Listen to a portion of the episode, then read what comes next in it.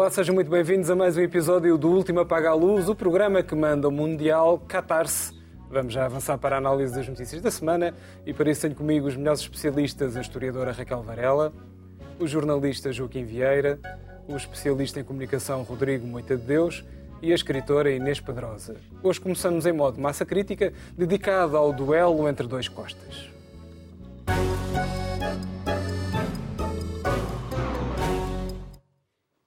Quem diria que o mundo, ou pelo menos a atualidade portuguesa, poderia ser abanada à conta de um livro, sobretudo nesta era digital, com a agenda ditada pelas redes sociais e os canais de notícias a bombearem factos e não só 24 horas por dia. Pois bem, foi graças a um dos descendentes da Bíblia impressa por Gutenberg que o ambiente azedou entre Costa, o primeiro-ministro, e Costa, o antigo presidente do Banco de Portugal, que sugere ter havido interferência do chefe do governo num caso que envolvia Isabel dos Santos, empresária angolana que tem dado muito que falar por razões conhecidas. Posto isto, a minha pergunta é: este caso tem peso para fazer moça na idoneidade do primeiro-ministro, sim ou não, Joaquim?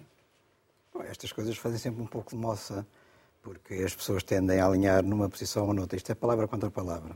Já vai resumindo, há um livro que é uma espécie de memória de Carlos Costa enquanto Governador do Banco de Portugal, que foi publicado esta semana, e isso tem dado origem a esta polémica.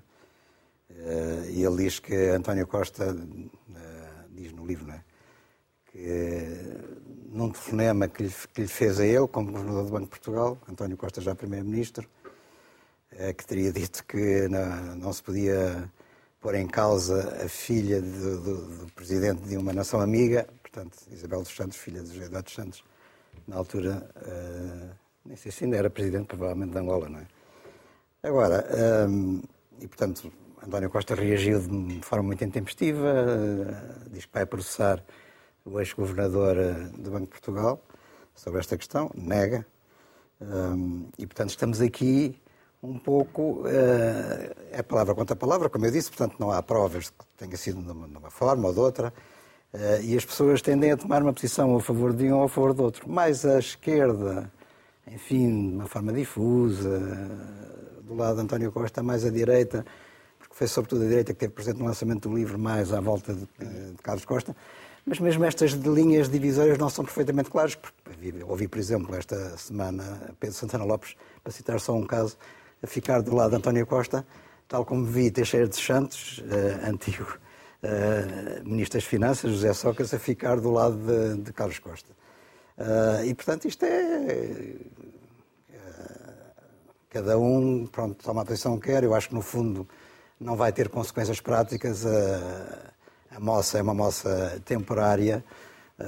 Carlos Costa veio dizer no lançamento do livro que havia um SMS que António Costa lhe tinha enviado agora para estes dias que comprovava esta afirmação, mas a verdade é que ele também não mostrou esse SMS, portanto não sei o que, é que na realidade lá está escrito. Agora, avaliando, não pelas palavras, mas pelos efeitos ou pelos atos, nós não temos na atuação de, António Costa, Primeiro-Ministro, uma atitude para favorecer Isabel dos Santos. Portanto, na realidade, isso é que deve contar. Eh, deve ser isso determinante e, portanto, aquela questão da desde a desblindagem dos estatutos do BPI para que pudessem ser adquiridos e para que Isabel dos Santos perdesse a posição uh, de, favor que tinha, apesar de não ter a maioria do capital, nada podia ser feito sem, sem a palavra dela e, portanto, ela estava a impedir um negócio que era um negócio positivo e, que se veio a concretizar. Quer dizer, aí o, governo de António Costa, de facto, uh, tomou posição contra Isabel dos Santos. Portanto, vistos os factos, uh, não vejo propriamente que houvesse uma atitude de proteção, de favorecimento de Isabel dos Santos. Nunca, aliás, o governo foi acusado disso. e, portanto, isto aparece de uma forma assim um pouco fora do contexto. Uh, por falar em contexto, também uh, temos de considerar que António Costa pode ter dito essas palavras Uh, mas era preciso ver em que contexto é que elas poderá ter dito. E o tom em que elas disse. Pode ter dito, por exemplo, num contexto de ironia. E, portanto, nesse caso não seria para levar a sério e a Carlos Costa convinha levar aquilo mais a sério. E, portanto, no meio de tudo isto, eu acho que o assunto vai morrer por si. Eh, em tribunal isto não vai resultar para coisa nenhuma. Portanto, é só para António Costa marcar a sua posição, mas depois isso não vai ter efeitos práticos. e daqui a uma, duas semanas acho que já todos nós nos esquecemos disto. Rodrigo, um livro que veio para marcar? Sim, e há questões diferentes que se levantam, diria, diria eu. Não por causa do livro propriamente dito, mas por causa das reações ao, ao, ao próprio livro. A, a, a primeira é se um Primeiro-Ministro pode ou não falar como um regulador. E é evidente, parece-me a mim evidente, claro que sim. Claro que sim. E um Primeiro-Ministro tem todo o direito de discutir com o regulador, como um regulador tem todo o direito de discutir com um membro do Governo. Mal seria se esta fosse a primeira e última vez. Não, não. É suposto mesmo discutirem. E é suposto os reguladores manterem-se independentes e tomarem as suas decisões, tendo em consideração tudo aquilo que lhes foi dito, mas de forma independente e legítima. É absolutamente legítimo que o Primeiro-Ministro tenha ligado, não sei se foi o caso, ao, ao, ao Governador do Banco de Portugal e tenha exposto a sua opinião. Está, está, é impecável. Segunda questão é se o governador se deixou influenciar por esse, por esse telefonema ou não. Se o argumento era válido ou não, porque isso é aquilo que importa. É se o argumento era válido ou não. Um, e, e esse, é o segundo, esse é o segundo tema, porque fica, fica assim um bocadinho estranho, porque não percebemos se afinal houve ou não houve eh, interferência na decisão que foi tomada. E como o Joaquim estava a dizer, eh, este governo e este primeiro-ministro tem um track record, um currículo absolutamente quase impoluto em relação essa questão. O Joaquim falou sobre a questão do, da desblindagem dos estatutos do BPI, mas eu estou-me a lembrar do caso da EFASEC, por exemplo, quer dizer, que ainda é mais gritante, foi nacionalizada. Não é? Nacionalizaram uma empresa e tenho dúvidas até sobre, sobre os efeitos. Mas, portanto, não há grandes acusações a serem feitas. até acho que era mais a propósito do BIC também. Sim, exatamente. Também, aí não vejo que o Governo tenha atuado de forma... Também não. Também não, também não vejo... Nunca, nunca, fiz, nunca fiz essa correlação. Pode, pode ser eu que estou a perder alguma coisa de um filme maior, mas acho que não. Eu até gosto de filmes grandes, portanto não, não, não é por aí. Aliás, Carlos Costa, governador, se não estava de acordo com alguma coisa que o primeiro-ministro fizesse na altura, claro. tinha denunciado, ou tinha se demitido, claro. ou tinha dito que não. Claro. Agora, enfim, vir estes anos todos mais tarde contar esta história Claro. Provavelmente também não lhe ficará. Também não fica, não fica muito bem. Não fica, e era aí que eu queria. Falta queria a parte da teoria da conspiração. Não, não ainda, é antes de irmos à teoria da conspiração, porque há um pormenor que é a, questão, a questão de Francisco Assis. Esse é um pormenor extraordinário. Convidado para apresentar o livro, ele leu o livro, imagino eu, mesmo que não tenha aceito. Não acontece com todos os apresentadores. É, pois, não é líquido. Ele pode se desculpar. É ele, ele, ele devia se desculpar assim e que manda uma mensagem a dizer que gostou muito do livro, mas não vai fazer a apresentação. Portanto, eu leio o livro, lê a acusação que é feita ao Primeiro-Ministro, que eu não acho que seja uma acusação, mas lê aquilo, diz: está bem, não acho estranho, eh, e portanto vou apresentar o livro. E a seguir, o Primeiro-Ministro diz que vai processar o ex-governador do Banco de Portugal, e portanto ele manda uma mensagem para ser lida na apresentação do livro, dizendo: bom, o Sr. Primeiro-Ministro está chateado e eu não vou. Explica também que... Era uma coisa na Gulbenkian, pareceu-lhe bem. Não, mas é que ele depois explica, ele explica que não foi porque o Primeiro-Ministro lhe tenha ligado a dizer que estava chateado, foi autocensura. E a autocensura é, é o pior que podemos ter num regime democrático. Que é, ou, ou, menos que a coisa seja que haja um inimigo, não é? em princípio, é a única censura que existe no regime democrático. Está generalizada. Sim, em, em, tese, em tese, não é? Mas, quer dizer, mas ao menos com, com a censura oficial e formal, uma pessoa pode dizer que é contra, mas a autocensura é, é, é inacreditável. Ele teve medo que António Costa ficasse chateado com ele. E isto é, enfim, não é propriamente a coisa mais corajosa do mundo. Uh, finalmente, uh, e, e vou, vou, terminar. Uh, é uma pena tudo isto, porque Carlos Costa, bem ou mal, e podemos passar à parte do mal logo, foi governador do Banco de Portugal durante 10 anos e são 10 anos decisivos para, para o país. E desses 10 anos, valia a pena fazer de facto o juízo do legado. É, é, o que é que ele deixa? Não é? e, e na prática deixa 7,600 milhões de euros no Fundo de Resolução, dinheiro, dívida pública emitida, que os bancos estão a pagar ao ritmo de 250 milhões de euros por ano, portanto, em 2046 haveremos de ter essa dívida paga. Portanto, é mais uma geração de portugueses que vai ficar com 7,600 milhões de euros, porque foi preciso salvar o sistema bancário nacional outra vez outra vez, a, a, a bem um, da estabilidade do sistema financeiro nacional e daquelas coisas todas que foram eh, arguídas desde, desde o caso do BPN, que nós ouvimos falar sobre a estabilidade do sistema financeiro nacional e, entretanto, os bancos foram todos falindo. Um, e, portanto, este, este, era o legado que valia a pena discutir. Não estou a dizer que seja responsabilidade dele, mas foi durante o seu turno, certamente.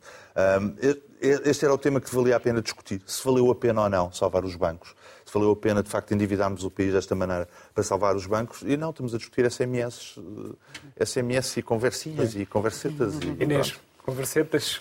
Conversetas. Pois eu, para começar, queria mostrar a capa de dois livros. Este, já que estamos a discutir um livro, uhum. que eu não li, mas sei que não interessa ao Menino Jesus. E Não li e não gostei. Não li não gostei, exato. Mas já percebi, por tudo o que leio sobre o livro que não interessa ao Menino Jesus, já agora recomendar para este Natal dois livros. O, o livro de que eu de que eu mais gosto de José Saramago, o Ensaio sobre a Cegueira, para mim é o... Enfim, todos os romances de José Saramago são muito bons, mas este é o meu favorito. E tem uma edição RTP que é muito boa e muito baratinha. Porque Isso a é- propósito do- dos governadores do Banco de Portugal, o ensaio e, sobre a eu- cegueira, eu- é? e- e também, e também porque o Não título sei, também- é, não é? também porque o título se adequa ao tema, mas é o meu título favorito, mas é um título que se adequa ao tema, de pensar o que é que se deve escrever, não escrever, eh, enfim, dizer, etc. E outro, esse recém-saído agora, de Pilar Del Rio, a viúva de Saramago, jornalista, que escreve A Intuição da Ilha sobre a vida de Saramago eh, eh, na Ilha de Lanzarote, para onde foi, aliás, por ser censurado em Portugal, Uh, também uma história convém de vez em quando, já que estamos a falar de censura, a relembrar. Quanto ao livro em si, eu pois acho que não tem interesse nenhum, a não ser talvez para estudos sobre o ressentimento, porque é óbvio que é uma... Porque É é um bom que- título para um romance, estudos sobre o ressentimento. Exato. Porque é, um- é óbvio que, que é, um, é um livro ditado por esse ressentimento, coisa que me custa a perceber, dado que Carlos Costa foi nomeado por José Sócrates e reconduzido por Pedro Passos Coelho. Portanto, foi amado uh, Urbi et Orbi, ou teve todas as hipóteses de ser bastante amado. Uh, é certo também, além de, de- de António Costa, tudo o que aqui já foi referido, também se mete com Mário Centeno, e não é pouco. E Mário Centeno eh, estava no Banco de Portugal sob a égide de Carlos Costa, concorreu para um lugar eh, de maior destaque no Banco de Portugal, foi liminarmente afastado por Carlos Costa e foi, isso, foi por isso que se dedicou a ir para o governo, eh, onde, onde, onde lhe correu bem a vida, onde lhe correu bem porque ele fez por isso, naturalmente, e, e acabou ser governador do Banco de Portugal e eu penso que isso também custará a Carlos Costa, dado o historial anterior. Agora, quanto à reação do António Costa, achei muito curioso que de repente António Costa se lembrasse que o bom nome e a honra são tão importantes, eu acho mesmo que são, mas acho que ele muitas vezes não se preocupou com o bom nome e a honra de outras pessoas até à volta dele, mas agora com o dele está preocupadíssimo. Mas acho que faz bem, ao contrário do que tenho lido eh, muito por aí. Eu acho que os tribunais são para usar em defesa eh, da- precisamente dessa, de- de- de- da lei, eh, da honradez, da integridade e do bom nome das pessoas. E, portanto, se ele está acusado de fazer uma pressão, que é uma coisa gravíssima, e, embora eu concorde com o que o Rodrigo estava a dizer, que Hoje dia, e é verdade que hoje em dia na política ninguém pode falar com ninguém que já é. se transforma nisso. Mas É suposto um governador ser pressionado. mas pelos vistos está a ser criminalizado como há uma tentativa de. Eu penso que isto vem, sem querer eh, fazer teorias da conspiração, mas se calhar é uma teoria da conspiração. Eu sinto que, como há uma maioria absoluta, eh, há muita tentação de tentar fazer um golpe à brasileira. E alerto a, a- a direita portuguesa para que vejam que acaba por não resultar, quer dizer, resulta durante uns tempos, mas depois não resulta. Assim como fizeram com a Dilma, inventar as pedaladas fiscais, ou seja, valorizá-las, sobrevalorizá-las para admitirem uma mulher honesta, agora estão a tentar ver se Costa cai no caldeirão da corrupção, da corrupção, que é tão bonito esse caldeirão, para tirar, para que aconteça como aconteceu ah, no tempo de Jorge Sampaio com o governo de Santana Lopes, ah, e que, e, portanto, desapareça, que seja di- dissolvida a Assembleia e haja outra hipótese de governo. Eu, eu sinto que há muito esse esturro no ar e quando vi o- a audiência, o público que estava no lançamento deste livro, pareceu-me que estava ali toda uma corporação desejosa de fazer isso. E, As portanto, chamadas forças de bloqueio. as chamadas Para usar a expressão de um de um dos que estavam presentes nessa sessão. E, e acho que é essa tentativa, mas também acho que será uma tentativa infrutífera, porque António Costa é muito mais astuto do que Santana Lopes e tem muita E tem experiência uma maioria política. absoluta no Parlamento. E tem uma maioria absoluta. E, Mas É um bocado difícil. Santa Lopes também tinha, com, com o CDS, né? mas, Ligação. Eh, em coligação. Agora, eh, o governo também tem ajudado com alguns casos que eram Nada. perfeitamente escusados. Nada. não, é, os casos, quer dizer, os casos são do governo e não, só do- não são só do governo. E também é outra coisa muito interessante o de último ver. caso é este de Miguel Alves, não é? Realmente uma pessoa não se Ah, percebe. Pois, e houve várias. Como é que aquele senhor, eh, com todo o historial que ele tinha, depois é que aparece como Sim, é certo. secretário adjunto do Primeiro-Ministro. Certo, não é? certo. Não é um E, caso. foi, e custou a, a- a sair. Custou a sair. Mas esses casos acontecem, aconteciam também no PSD, e tanto que acontecem que o PSD tem sempre, e bem, Na década passada. muitas.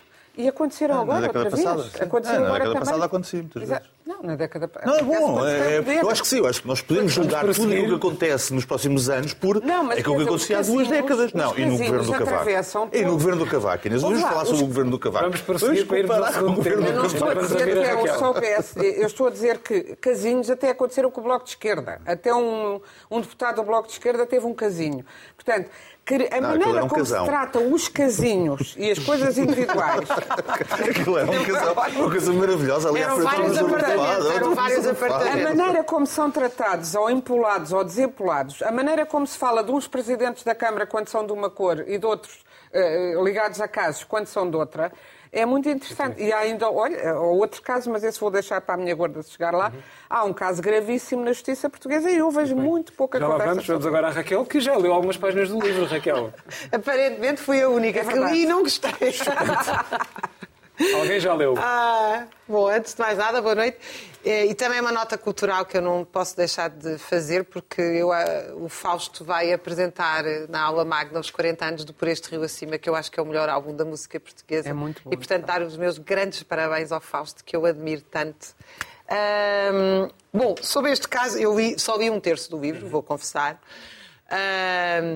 Quer dizer, a, a parte que eu li, não, não vou ler os outros dois terços, porque não, não tenho, não tenho tempo. Agora tens que acordar Não tenho tempo. Vá, aquilo é uma coisa, ah, é uma coisa, é uma espécie de zanga de comadres de café com um mau guião.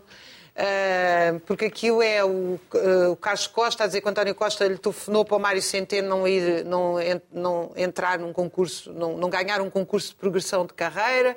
Ah, e, e o Sérgio Monteiro e não sei o quê. Quer dizer, no fim a gente chega à conclusão que claramente fica com a conclusão, o leitor, é a minha interpretação subjetiva, há uma disputa de lugares e de carreiras e de progressão de carreiras dentro do Banco de Portugal. Ah, eu sempre achei que o PS e o PSD tinham esta função de agência de empregos e de fazer progredir nas carreiras as, as carreiras que vão bloqueando aos outros, aos professores, aos médicos e outros, eles vão progredindo. E, portanto, e- mas depois tem cenas verdadeiramente patéticas, como esta que eu passo a citar. Ah, Mário Centeno, o António Costa diz que eu não pus o Mário Centeno por ser do PS e porque eu bloqueio os lugares ao PS. Mas a questão é que o Mário Centeno não estava apto a fazer. Era muito bom o currículo, mas não era bom em team building. Está assim, está cheio destes, destes palavrões de design alba vez. E, portanto, é completamente, é completamente ridículo. Porque como o Rodrigo assinalou, enfim, nós, eu na altura tive posições muito claras em relação a isto e continuo a ter. Eu acho que a dívida pública não é pública e não devia ser paga e nós devíamos assumir as consequências. Quanto a mim, seriam más, mas muito menos más do que a destruição dos serviços públicos e o apodrecimento dos serviços públicos que nós estamos a ver. Mas aquilo é um livro de um governador de um Banco de Portugal que, que tem que discutir e deve discutir o que é que é a dívida pública, o que é que é o próprio Banco de Portugal, porque é um regulador, não é só que ah, se queixam de que António Costa ligou, é que o Banco de Portugal não é responsável perante ninguém. É uma coisa Sim. mais ou menos surreal, num ser. quadro democrático. Portanto, Ah, ah. a estrutura ah, legal dos bancos, ah, e não é só especificamente do nosso, tem a ver com uma alteração dos bancos centrais, aí a partir dos anos 80, em que os bancos eh, fazem coisas que mexem diretamente na nossa vida sem que haja um escrutínio democrático minimamente organizado sobre isso. Isso também não é minimamente discutido. Eh, E depois o que há, de facto, é uma série de, de disputas e, e nada do que foram as grandes opções do país, seja a da dívida pública, seja a da Troika, seja a do envolvimento do dinheiro angolano, que na altura toda a gente dizia que era limpinho, muita gente já dizia que não era, agora já toda a gente, ah, Isabel dos Santos aqui não entra, mas na altura toda a Sim, gente. sim. Estes mesmos foram lá a dizer, sim senhora, venha aí o dinheiro angolano salvar Pior, a parte pedir. da banca portuguesa que é insalvável. Pior, foi pior. Foram pedir. Exatamente. Ou seja, foi-se pedir ao Estado angolano para salvar os bancos Sim, portugueses. E sabendo é assim. exatamente o que é que isso significa e em cima de que é que este dinheiro está, que é da miséria abjeta de milhões de pessoas.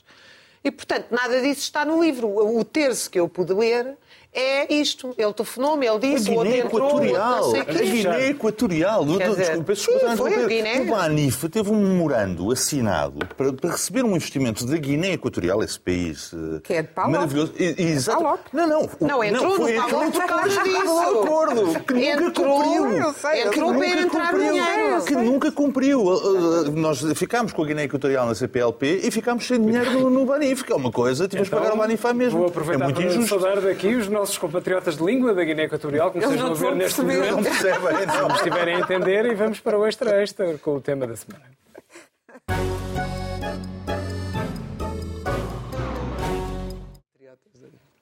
Trata-se de um assunto que é falado com alguma regularidade, embora não com demasiada profundidade. Só que desta vez, na sequência da criação do primeiro consórcio português de jornalismo de investigação, criaram-se mais ondas de choque sobre o perfil das forças de segurança e dos militares, no seio dos quais parece haver militância consolidada de extrema-direita e práticas continuadas de discurso de ódio, por exemplo, nas redes sociais, violando inclusive a lei e os regulamentos internos das instituições. A investigação, que envolve meios de imprensa escrita e televisões, já levou a reações da Inspeção-Geral da Administração Interna e das próprias forças da ordem e também de alguns dos seus sindicatos. Posto isto, é legítimo perguntar: será a ponta de um iceberg? Ou é uma minoria que convive mal com o regime democrático? Será que isto é de liberdade de expressão que deve ser protegida? Será que é uma expressão que, enfim, deve ser coartada, Rodrigo? Vou, já à polícia, deixa-me só fazer mais uma nota sobre, sobre o livro. O livro, eu, eu admiro imenso este trabalho de memória. Eu- é preferível que isto fique escrito pela, pela, pela própria voz do que propriamente depois as coisas perderem-se. Portanto, ainda bem que nós sabemos o- os telefonemas e, e como é que as coisas aconteceram. Para, para efeitos históricos é uma coisa ah, importante. Indo ah, direto à, à, à- à polícia. Isto é muito engraçado, nós vamos falar sobre o Facebook, não é? É uma coisa. Pronto, é, o- é o Facebook. Ah, Porque, porque no, no final disto tudo, há quem queira confundir isto com, com a O ideia de Facebook que tem existe. muito um mais leitura do que muitos jornais. Sem dúvida, sem dúvida, sem dúvida. Não, mas eu até, até, até vou lá chegar por causa da história do. do- Porque existe uma entidade chamada eh, Inspeção-Geral da Administração Interna a que deve garantir que todos os polícias cumprem os seus respectivos códigos de conduta, sendo que tanto a PSP como a GNR têm códigos de conduta. Portanto, quer dizer, aquilo é, é, para além de qualquer outra coisa, podemos discutir se há alguns comentários que, eh, que constituem crime, eh, e há alguns comentários daquilo que eu vi que constituem crime, não, não há dúvidas nenhumas. Depois há, de facto, uma coisa chamada a Inspeção-Geral da Administração Interna, pronto, descobriu hoje que existia uma coisa chamada Facebook. Não é? Na- Na prática. Ah, Porquê que isto não é, não é, ah, é preocupante, mas não é assustador? Eu fui ver os números, nós temos 44.689 efetivos nas Forças de Segurança. Os, os senhores identificaram 591 polícias, que correspondem a 1,3%. E depois em parangonas muito grandes tinha 70% destes da base de dados são militantes ou apoiantes do Chega. Bom, 70%, 1,3% dá mais ou menos 0,8%. O Chega é um partido que teve 7,8% nas últimas eleições legislativas. Portanto, não é. Há, há a tentação enorme de tentar politizar um caso. Hum, e no final do dia, todas as instituições têm palermas. Acontece a todas. Todas as instituições têm palermas. Aquilo que distingue as boas instituições das más instituições é a forma como reagem aos palermas. Portanto, há códigos de conduta, há uma coisa chamada Inspeção-Geral da Administração Interna, aplique-se a lei. Ponto. Não há mais discussão. Muito bem. Inês?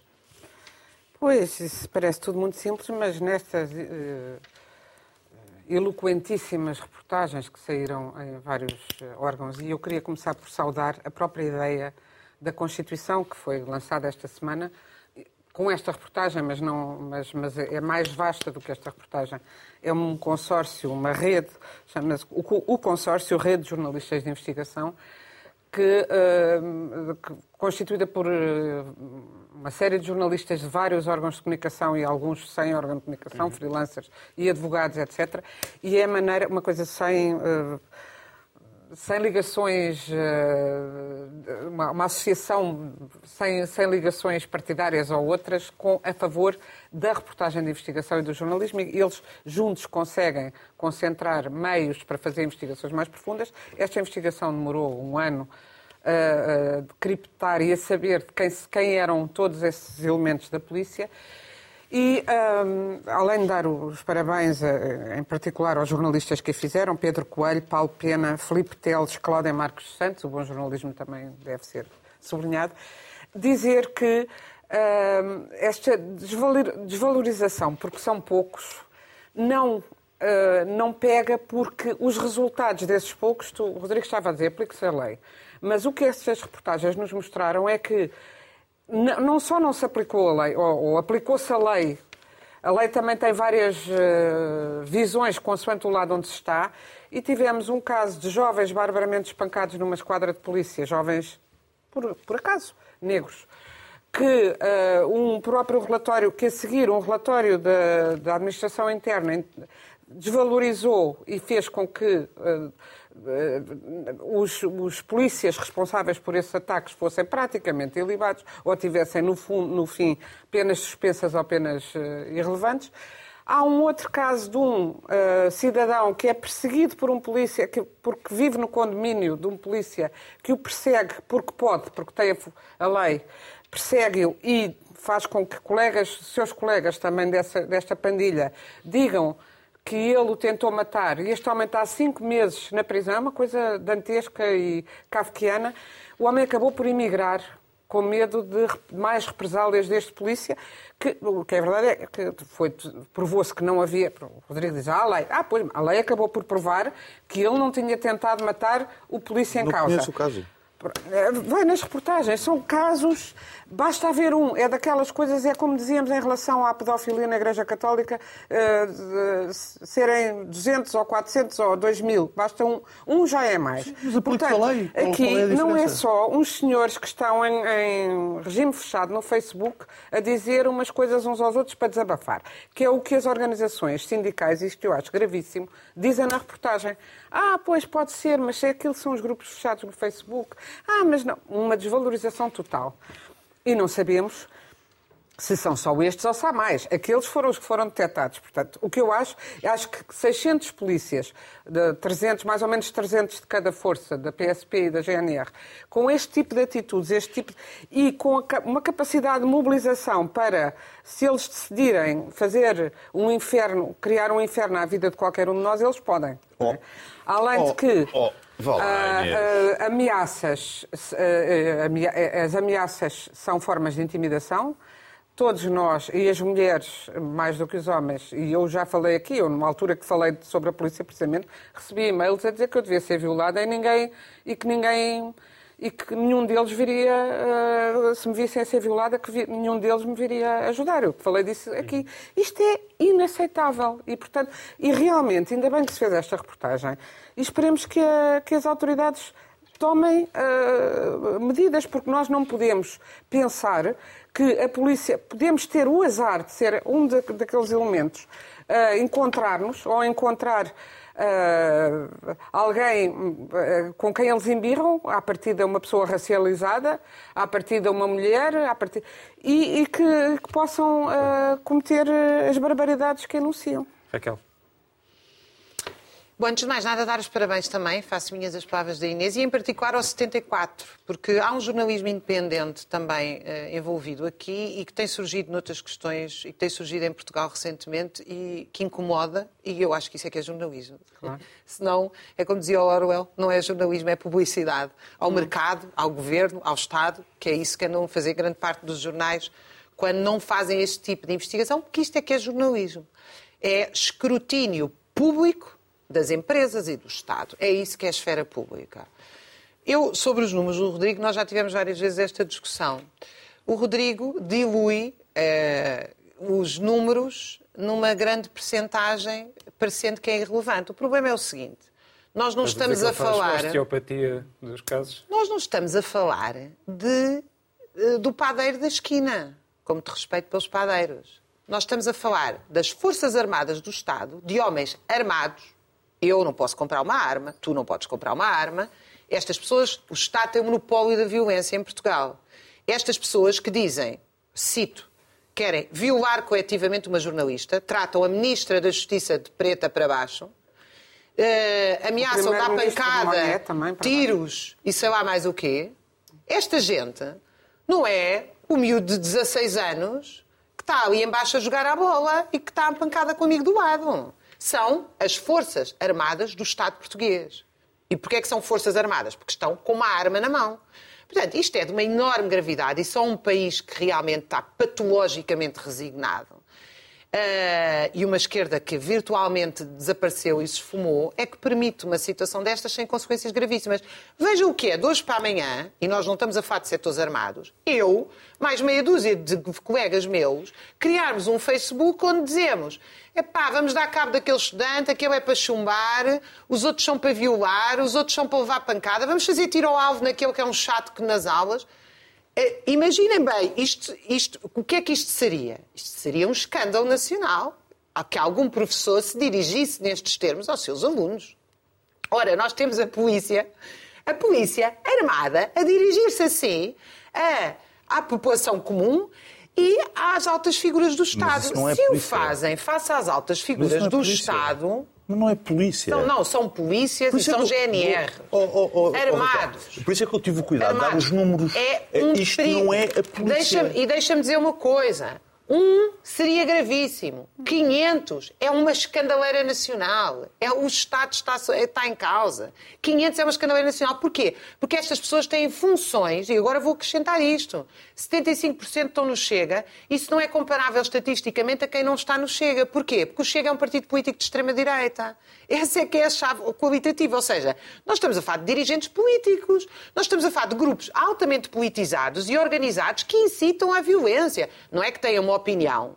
Porque eu sempre fui a favor da liberdade de opinião, inclusive a de dizer parvoices. Não, aqui o que há é incitamento explícito à, é crime, à violência. E, portanto, sim, mas agora vamos ver, daqui a um ano, façamos aqui o balanço uhum. de quantos, porque o que é que aconteceria em qualquer outra instituição? Quantas pessoas neste país é que tiveram processos disciplinares por infinitamente menos do que isso, foram suspensos, etc. Quer dizer, quais são as consequências que se vai retirar daqui? E eu também gostava de dizer mais duas notas muito rápidas. A primeira é que o o, as instituições foram tolerantes com o movimento de zero de onde isto saiu. Isto é que é verdadeiro ovo na serpente. E porquê é que foram tolerantes? Porque queriam dar cabo do sindicato da ASP, que é dirigida pelo PCP.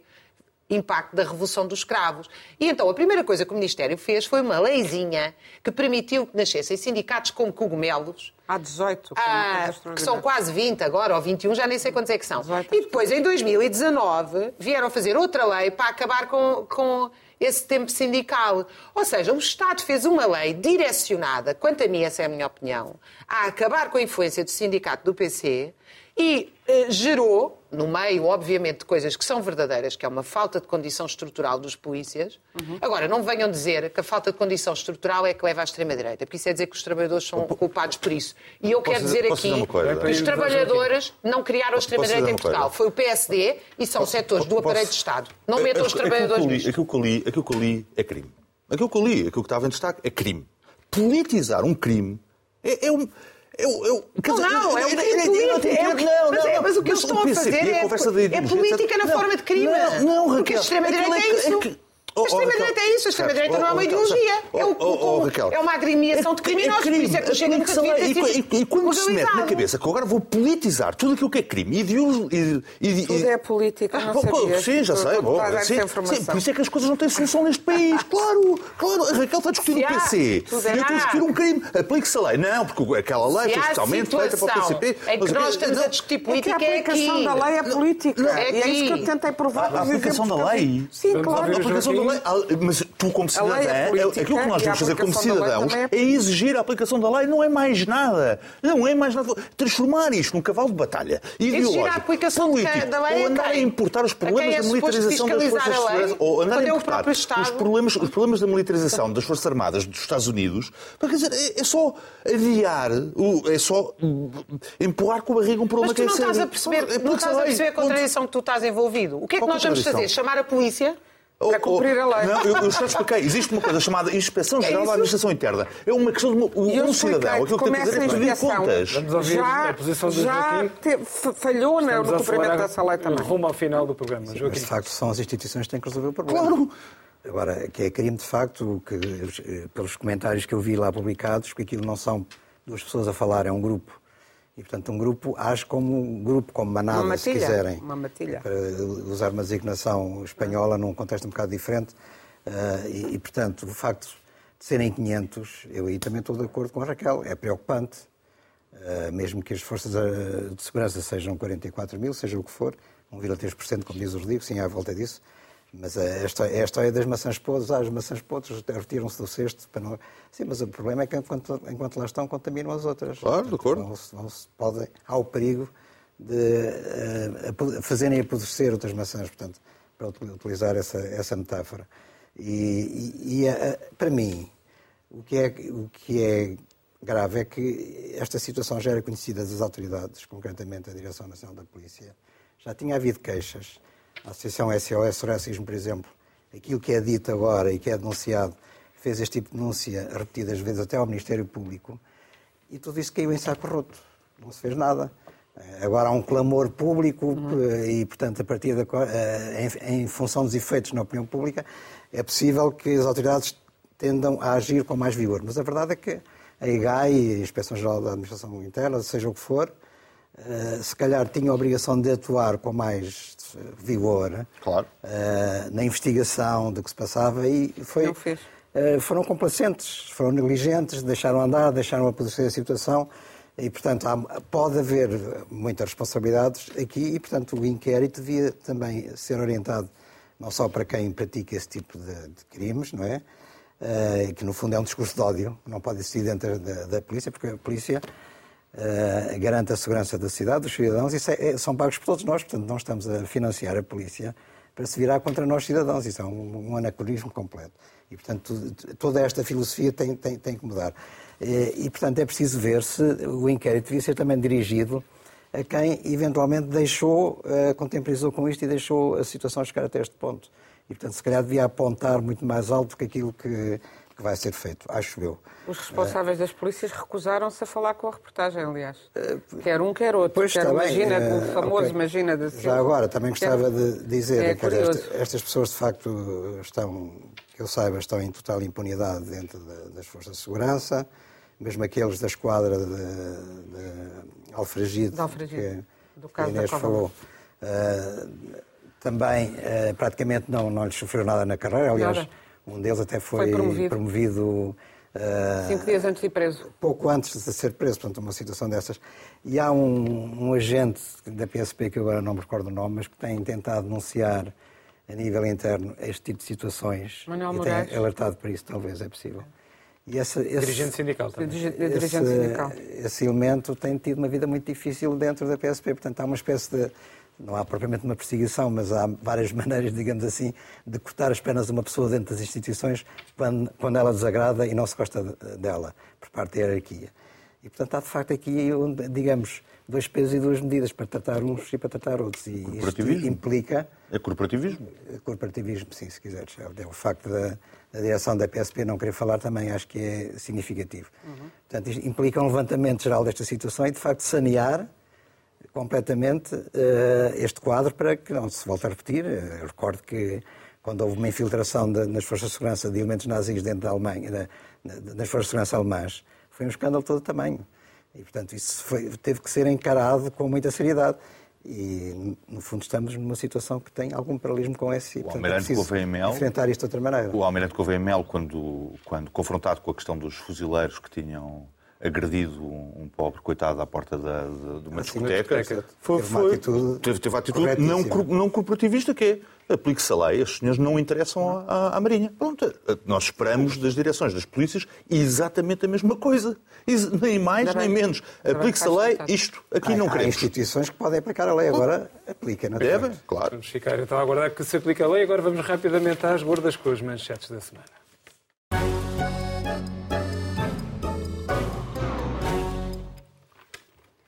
Vamos começar pelo Joaquim, que quer falar sobre Marcelo Rebelo de Sousa. Joaquim. Sim, eu escolhi estes títulos. Esta polémica está na praça pública.